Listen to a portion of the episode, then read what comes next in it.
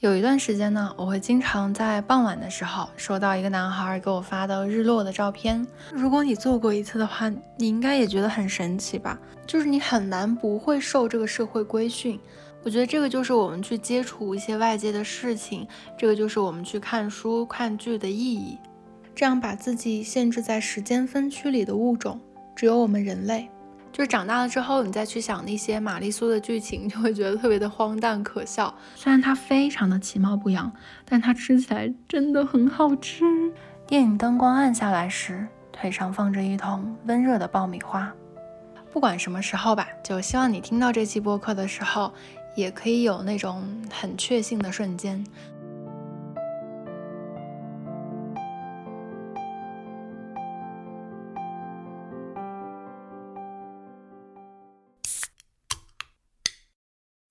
Hello，大家好，这里是大宁，这里是声音版的大宁。今天这期播客呢是我自己来录的，嗯，其实也是蛮临时起意，因为封在家里面实在太无聊，然后我就去翻自己的微博，然后我记得我的微博是从二零一三年还是一二年的时候就开始用了，然后我就看到我在二零一五年的时候五月十一号发布过一个微博，然后带了一个 tag 叫做记录下一千件幸福小事，然后这个小事。嗯，直到现在二零二二年了，我发现我才记录了可能十几件吧。就今天下午看到这条微博的时候，我才发现，嗯，好像在二零一五年的时候，那个时候我就有这个想法，就是要抓住生活中的一些小确幸的事件。嗯，疫情这三年以来，我觉得我心态也发生了非常多的变化。就是我之前总觉得我一定要是一个在外面大城市里面去打拼，一定要在事业上非常有成就的独立女性。但是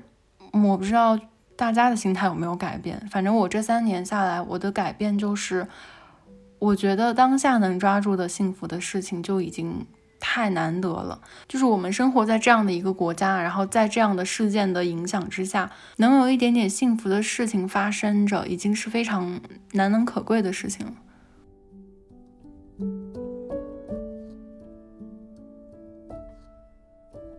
首先呢，想要跟大家来分享，应该是去年年初的时候，我自己读的第一本书，就是英国的作家马特海格他写的《活下去的理由》。嗯，这本书呢也是入选了豆瓣二零一八年度的社科纪实的榜单，它是第六名。然后去年看的时候，其实我就觉得还蛮好的。嗯，它是一个写了作者。倾诉了他一段克服绝望、走出抑郁的生命之旅的故事。然后在这本书里面，他用非常真实、非常精准的语言去记述了一下他在得抑郁症的这段时间里的一次又一次的绝望，以及是怎么样去度过了这一段人生最艰难的时期，如何走出困境，如何成为更好的自己，更加用力的去爱、去生活、去感知生命的。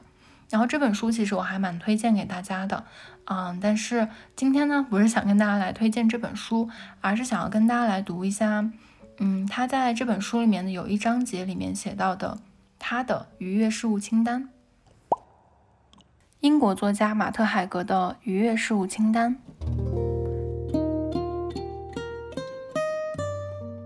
日出，日落，那在漆黑天际闪耀的千万颗恒星和它们所照耀的世界。书，冰镇啤酒，新鲜空气，狗，马，发黄的瓶装书，凌晨一点的肌肤相亲，绵长深情意味深长的吻，短促浅淡礼貌的吻。电影灯光暗下来时，腿上放着一桶温热的爆米花。音乐，爱，不加掩饰的情感，盐池游泳池。花生酱三明治，意大利温暖黄昏的松柏味道。长跑后喝水，以为自己得了病，最后发现是虚惊一场。接到在等的电话。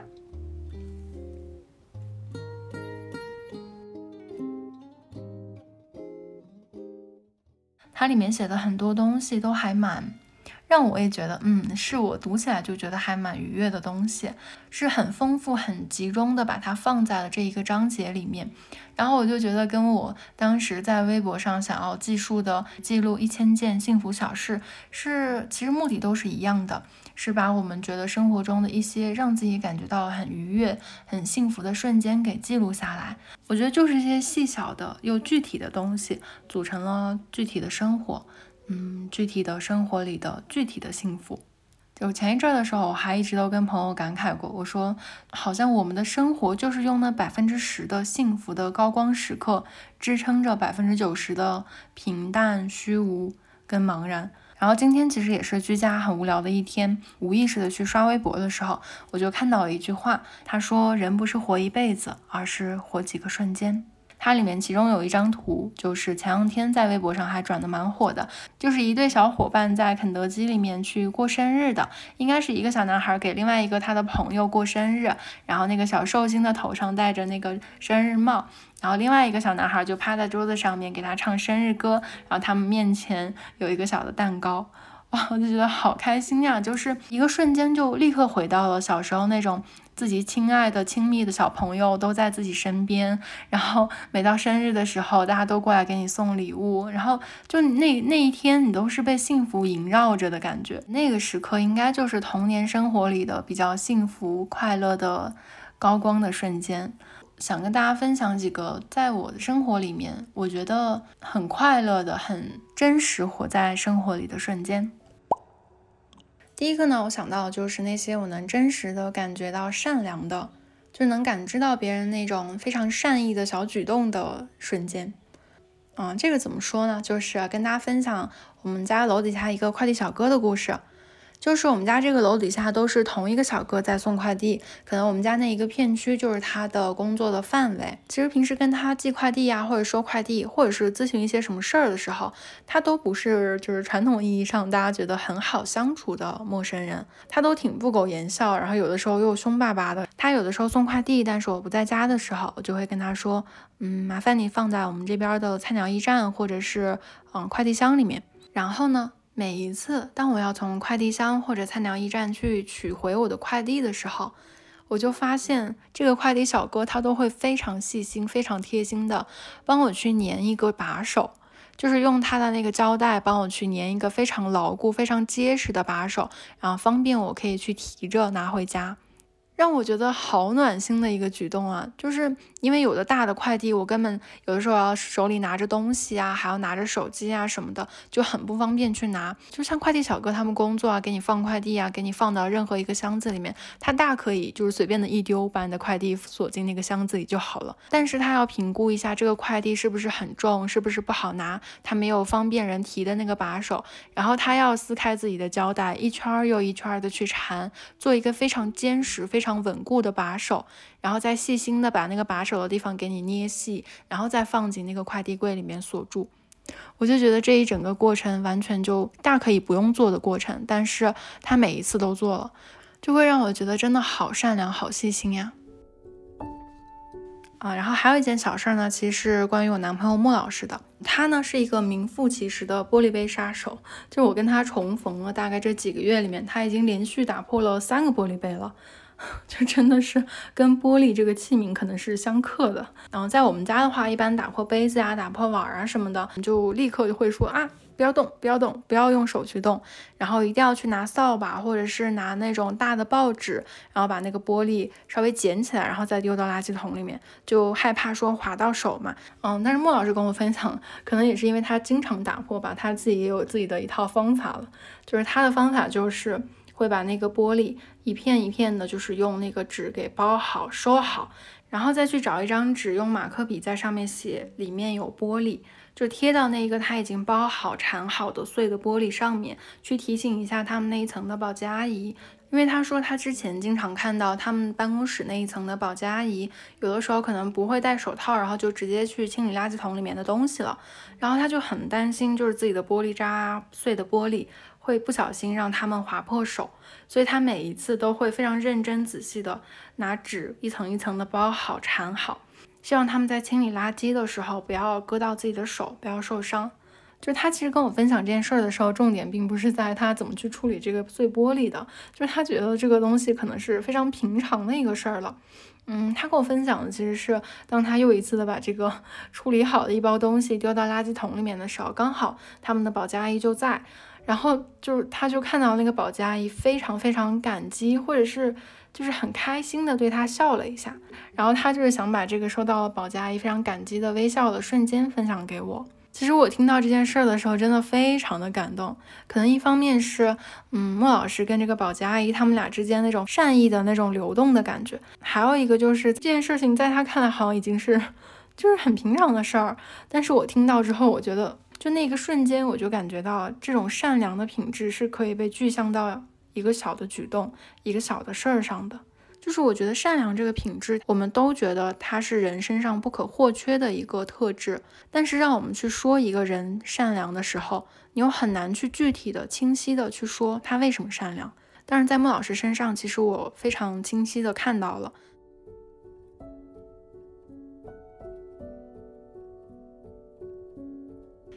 下一个呢，想要跟大家分享的瞬间是我在回顾一个很早之前就播的一个韩剧的时候，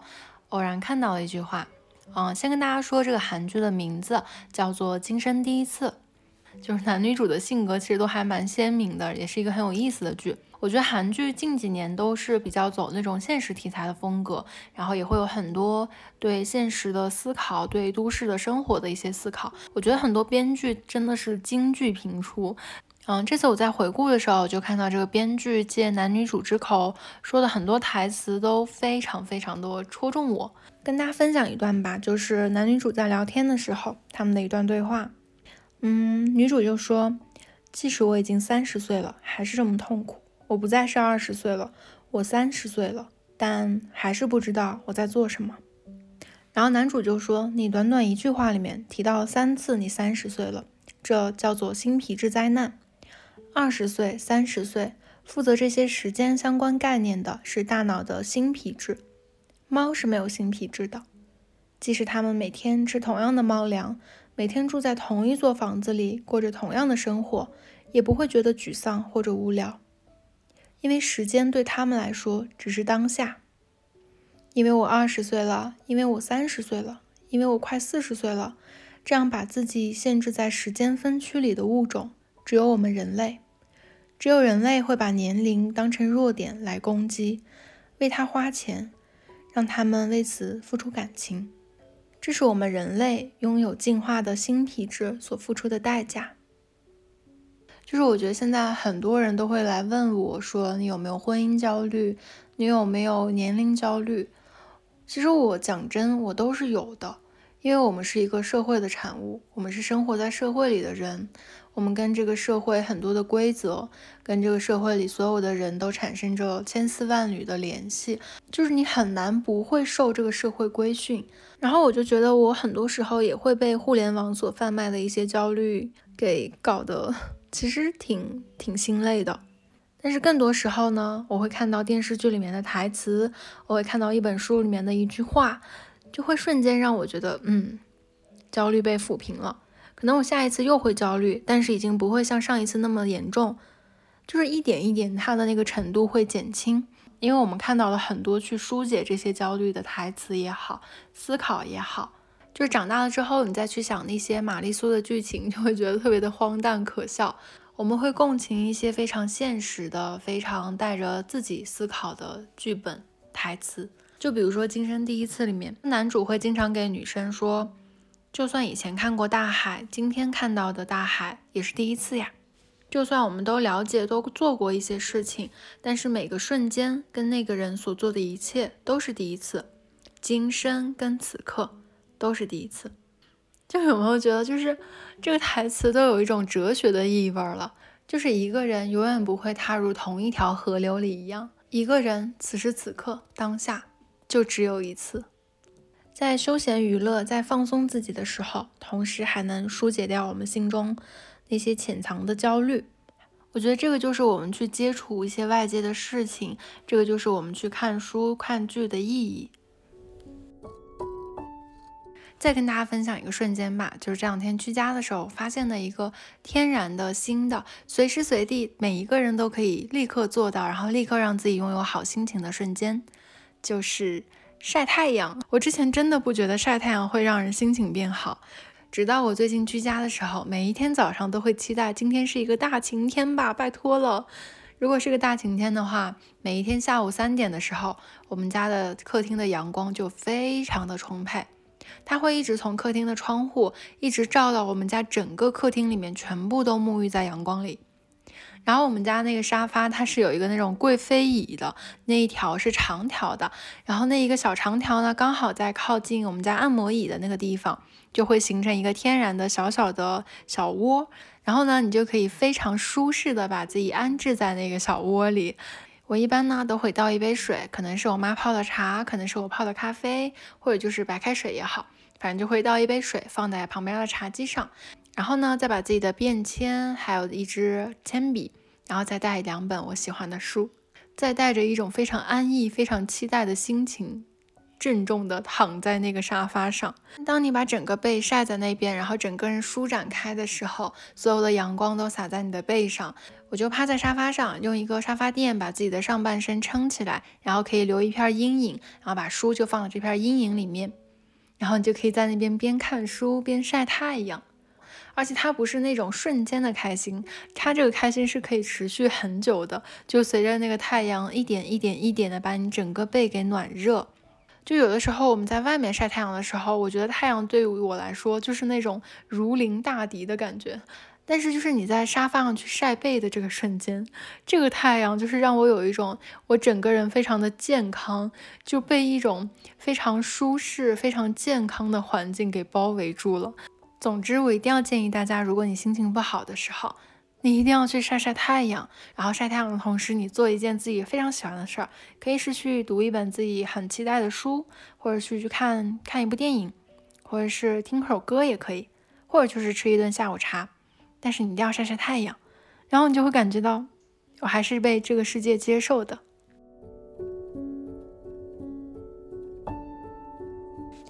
下一个呢，想要跟大家分享，就是我最近觉得。我真的是好快乐，好快乐的瞬间，就是烘焙。为什么会有烘焙这种让人如此身心愉悦的事情啊？然后我发现我喜欢烘焙这个事情，并不是这一次才才有的。我之前在厦门的时候，我就一直都有烤箱。然后我之前去做那个玛格丽特小饼干，就是黄油饼干，那个饼干真的巨好吃，而且特别特别简单。然后我还做了燕麦烤饼干。就之前在减肥减脂期的时候，我会经常做一个饼干，就是把燕麦片跟香蕉，然后再加一颗鸡蛋，把它搅一搅，搅一搅，搅匀，烤出来的东西绝对超级好吃。然后，嗯，我之前在厦门的时候还做过各种各样的简易的披萨什么的。我就发现我对烘焙的热情好像自始至终一直都有。然后等到这次在居家的时候，我就 开始升级，我就开始弄面粉了。哇，一弄面粉，我才发现。面粉真的太神奇了吧！就是如果你做过一次的话，你应该也觉得很神奇吧？那些小小的粉末怎么会在你一通搅一搅呀、捏一捏呀、揉一揉呀，然后放进烤箱里烤一烤呀之后，就变成了那么好吃的小的点心、小的糕点、小的面包呢？我觉得不开心的话，就一定要做试试做烘焙，就千万不要觉得它是一个非常难的事情，一点都不难。如果不是那种非常专业的，想要做出嗯品质非常稳定的成品的这样的面包师的话，它一点都不难。然后我觉得也是非常新手友好，然后也是一个非常能让我集中精力，就是全部都全身心投入在里面。我觉得它的功效就跟我去打扫卫生、打扫房间一样，就会让我觉得好幸福、好快乐，然后能够瞬间集中在这件事情上，不去想其他的事情，就是好像能够进入一种心流的那个过程。就当我把所有的原料，不管三七二十一，全都混到一起，然后搅啊搅，嗯，加黄油、加牛奶，然后加一些奇奇怪怪的，比如说可可粉啊。嗯，巧克力豆啊，或者坚果碎呀什么的，你把它全都加进去，然后用勺子搅啊搅啊搅啊搅，它们就可以变成一个团团。就它会从那种很不规则或者是非常粘手的那种小的面团，就变成一个圆圆的、表面非常光滑的一个小团团。然后你再把这个小团团呢附上保鲜膜，就可能半个小时或者一个小时，它就会发出来一个圆圆胖胖的小胖子。就不知道大家有没有看过那个韩剧，就是《柔美的细胞们》那个剧里面，嗯，主人公的脑内的各种情绪就会具象成一一个一个小小的细胞，比如说人的理性啊跟感性思维就会变成一个理性的小细胞跟一个感性的小细胞，等到这些小细胞们工作完之后，才会有人的各种举动。我就会觉得每一次当我看到那个面团发酵起来变成软软蓬蓬的一小团的时候，我就觉得那个里面应该也会有很多很多那种小小的细胞，就可能是面粉细胞或者是发酵细胞，就在里面拼命的工作，然后加油加油捧起来。我觉得就是这样的感觉。一般把它们送到烤箱里或者空气炸锅里的时候，我就会开始去收拾一下台面呀，嗯，把一些不用的东西给它整理好、收纳好，然后再去把一些用过的碗啊、瓢啊、勺啊什么的都去洗干净。然后在这个洗的过程中呢，你就能慢慢、慢慢、慢慢的在空气中闻到一丝黄油跟面粉啊一起作用出来的那种面包的香味儿，那个香味儿简直就是。让我觉得好幸福，好幸福的一个味道，就是我觉得在家里面做烘焙的时候，可能你能自由的掌握那个甜度吧，就它的那个面包的香气，并不像那种面包房里面的那么腻。就有的面包房里面，你一进去，它那个香味儿就会过于的甜腻了，就会让你闻得很不舒服。但是在家里自己烘焙的时候，你就能感觉到那个烘焙的香气是真正的由那种小麦粉，还有那种黄油的那个。油的香气，它们混合出来的，就是很健康又很好闻，然后又充满幸福感，就特别疗愈的那种那种味道。就可能是自己做的东西吧，就是那个宽容度会很高，就会觉得嗯，已经非常不错了呢。然后每一次这种成品端出来的时候，那种奶香充满了整个房间的时候，我们家比如说我奶奶啊，还有我爸我妈都会觉得嗯，好香，然后他们就会循着味儿就过来。然后就给他们去分，然后每次我奶奶都会最先去把那种就是软软的那个部分给吃光光，然后还来给我要。我觉得嗯，还是挺简单的嘛，这些东西我都是可以做出来的。然后最近我尝试过的有贝果，嗯，巧克力的贝果，然后又去尝试了南瓜贝果，然后后来有了贝果的经验，我就又去尝试了那种古早的蜂蜜面包。那个面包其实是，嗯，上面有芝麻，然后下面一层是那种蜂蜜的焦香的焦底儿。然后我爸还跟我说，他说你做一些这个东西放着也挺好的，饿的时候还能吃点儿。然后他就觉得我做的这么多东西里面，他最喜欢吃的就是那个蜂蜜面包。然后呢，我还尝试了做奥利奥司康，我觉得司康也是一个非常非常适合懒人，然后并且就是又懒又想吃又嘴馋的这样子的人去做的一个甜点。我觉得它特别特别适合当下午茶。啊，但是我呢，在我尝试的这几样烘焙里面，我最最最最喜欢的是我最近才做的是一个麻薯。我真的特别喜欢吃麻薯。就麻薯这个东西，我觉得它真的是一个看起来平平无奇，但是你咬下去咀嚼的那个瞬间，你会觉得啊，惊喜无限。就为什么会有那种越嚼越有嚼劲儿，越嚼它那个香气跟那个奶香味儿就越浓的这样的面包呀？我记得我之前在厦门的时候。嗯，有一家叫 Juicy 的面包店，然后它里面的麻薯就特别好吃。我每次去的时候都必须要买一点。我特别喜欢的麻薯就是那种非常 Q，然后你咬下去可能外面是有点酥脆，但是里面一定是那种弹弹的。我就可喜欢吃那个弹弹的口感了。然后我这两天呢就尝试了一下，我发现也很好吃。就我第一次做麻薯的时候，我本来想做那种手指麻薯，就是挤出来是长长的，像一根手指那样子的嘛。但是因为我没有裱花袋儿，我就是用保鲜袋来代替的嘛。我剪的那个口子有点小，所以就是挤出来就是只是细细的一小条。然后我挤到那个烤盘上的时候，我奶奶就说：“你这是啥？跟布丁的屎粑粑一样。”然后，然后我就说：“这是我烤的面包。”烤出来之后呢，没想到它更像布丁拉的屎了。啊，布丁是我家的一只小猫。因为我第一次做这个麻薯的时候，我想说原味的可能吃不出什么味儿，我就用可可粉做的，所以挤出来的那个东西呢，颜色啊，跟它那个形状啊，跟它那个色泽，就真的是非常像嗯，虽然它非常的其貌不扬，但它吃起来真的很好吃，就是那种我最喜欢的，外面是有点脆的，然后里面又是那种 Q Q 弹弹的那种口感啊！我真的好喜欢麻薯呀，不知道大家喜欢哪种面包？还有一个让我感觉到非常开心、非常幸福、觉得很值得的瞬间，就是有一段时间呢，我会经常在傍晚的时候收到一个男孩给我发的日落的照片，可能有一个多月吧，我就会看到同一个视角，就是每一天不同的日落的照片。然后后来我跟他聊这件事儿的时候，我才知道，就是原来他会每一天在手机上看好日落的时间，然后在每一天日落时间快到的时候就。爬到他们的那个办公楼的顶楼上去，然后把自己的手机架在那边，然后就给我拍日落。然后有的时候呢，我还会收到一段日落黄昏的延时摄影，就可以看到那个天空从淡粉色变成了浅橘色，然后变成了那种有点发紫的颜色，然后变成了深紫色，然后再变成了纯的黑色。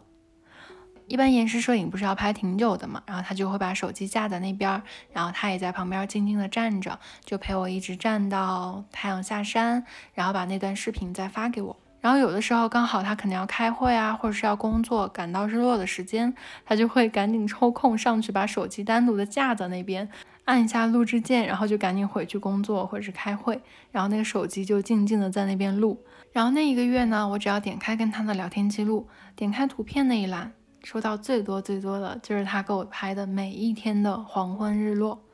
之前看《小王子》的时候，他说有一天他在星球上面看了四十四次日落。我就在想，那一个月我也真的是看了很多很多很多次的日落。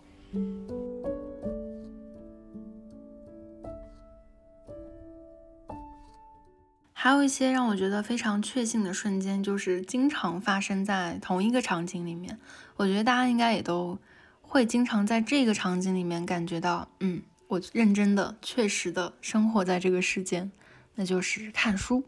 然后我最近看完的一本书呢，是三毛的《亲爱的三毛》。这本书其实是三毛在一个杂志里面去设置了一个专门的三毛读信的一个专栏，然后去选编了很多年他回读者的来信的一些信件。我发现我很喜欢的几本书都是这样子书信所组成的。有一本是我非常非常喜欢的里尔克的《给青年诗人的信》，那本书也是真的特别好。然后还有一本书是《往复书简》，我记得是板垣裕二的，好像是《初恋与不伦》。我觉得那本书也写得很好，就是它是两个小的故事组成那一整本书，然后它也是那种书信的往来。然后这本《亲爱的三毛》它也是这样书信的往来。我发现我很喜欢看别人的信，诶，我不知道是窥私欲还是怎么着。就是能够在一来一回的过程中看到很多思想的交流，可能也是跟我之前喜欢看访谈有关系吧。然后在这本书里面呢，他会同样把读者的来信也一起附上，所以你就能够看到读者给他写的一封信，同样在下面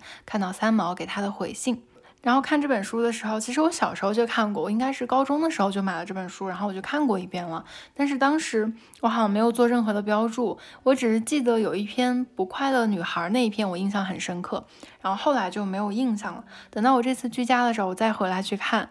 我发现真的好有意思呀，就是你能在这个里面看到。非常真实又可爱的三毛，它很立体。这个三毛的信箱以及这本书，我觉得不是去答疑解惑各种读者的问题的，它并不是那种师生在答疑解惑、传道授业的感觉，就也不是那种通达睿智的长者给那些迷茫混沌的人去解决问题的，就很像是两个孤单的人在机缘巧合之下他们碰面了，然后相互给了彼此一个非常友善的拥抱，这种感觉。在有一篇回信里面呢，他聊到了朋友这件事情。他说：“我总以为朋友的相交最可贵的在于知心，而最不可取的在于霸占或单方强求。西方有句谚语说：‘朋友的可贵就在于自由。’这句话是深得我心的。青年人交朋友出于一片热切之心，恨不能朝朝暮暮生死相共。这种出发点是可以欣赏而且了解的。”因为人类常常觉得内心荒凉，期望有一个倾诉的对象，而青年朋友许多心事羞于向父母启口，朋友变成了极为重要而且急切的精神寄托。这也是十分合理的心态。问题是，当人一旦忘记了距离的极重要和必须时，太过亲密的交往，往往将朋友这一个随时可能改变的关系弄成复杂，甚而难堪。总结所有的来信，对朋友的失望大半来自对对方所言所行达不到自己对他所要求的标准，而我却认为朋友是不能要求的，一点也不能，因为我们没有权利。古人一再的说“君子之交淡如水”，这句话实在是不错的。那就有如住在小河边，每日起居中听见水中白鹅戏绿波，内心感觉到欢悦。但不必每一分钟都跑去门口老看那条河，因为河总是在的。就读到这一篇的时候，我真的觉得这完全就是我现在对于朋友、对于友谊的看法。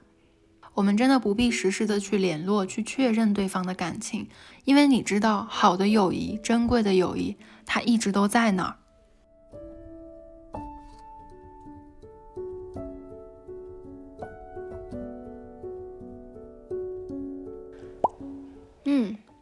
这是我第一次一个人录完一整期播客，其实比我想象中要困难很多。不知道大家听到这期播客的时候是在哪里？是在早上通勤的地铁，还是在下班的高峰期，还是在某个周末打扫卫生的时候？不管什么时候吧，就希望你听到这期播客的时候。也可以有那种很确信的瞬间，就像我说的，可能我们每一个人在一生里面幸福快乐的高光瞬间，就是那么几个瞬间，剩下的漫漫的人生路，可能真的就是靠那几个瞬间以及回忆那些快乐的时光去度过的。等到不开心的时候，你再去一个一个翻出来看看，就觉得，嗯，那个时候。还是会为这些很细小的感动，很现在觉得微不足道的事情感觉到很开心的呀。那我现在，我现在已经一直在拥有这些事情了，难道我不应该开心吗？会反复的被这些小事儿，被这些感觉到确信的瞬间给拯救出来。那就回到这期的主题，人不是活一辈子，而是活几个瞬间。不知道大家有没有这些瞬间？那就感谢大家的收听。我们下期见。One two one two，大部分的时候喜欢一个人去走走，